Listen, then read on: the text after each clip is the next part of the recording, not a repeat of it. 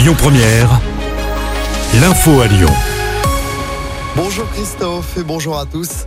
Un mort et trois blessés, c'est le bilan de l'incendie d'un immeuble à Vez dans le 9e.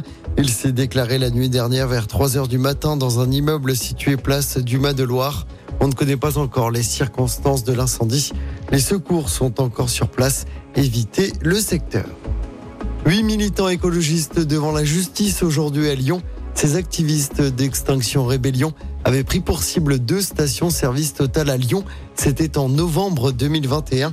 Ils encourent un an de prison et 15 000 euros d'amende. Trois nouvelles brigades de gendarmerie vont débarquer dans le Rhône.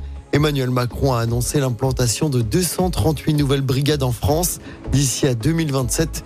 Chez nous, la première sera basée à Lyon dans la caserne de gendarmerie d'Elfos. À la confluence, les deux autres brigades se trouveront à Turin dans les monts du Lyonnais et à Cours au nord-ouest du département.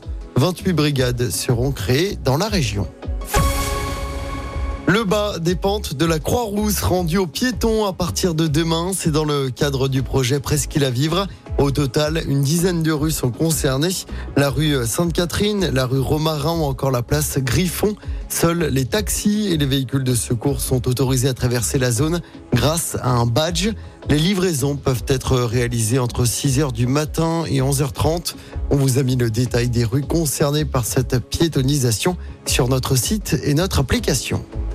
La Coupe du Monde de rugby, ça y est, les Bleus débarquent à Lyon tout à l'heure, à trois jours d'affronter l'Italie à l'OL Stadium lors du dernier match de poule. L'équipe de France qui a retrouvé son capitaine Antoine Dupont opéré de la mâchoire. Antoine Dupont qui pourrait retrouver d'ailleurs la compétition pour les quarts de finale.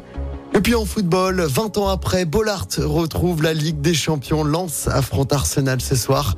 Coup d'envoi à 21h. Demain, pour rappel, le PSG se déplace en Angleterre sur la pelouse de Newcastle. Écoutez votre radio Lyon Première en direct sur l'application Lyon Première, lyonpremière.fr et bien sûr à Lyon sur 90.2 FM et en DAB+. Lyon Première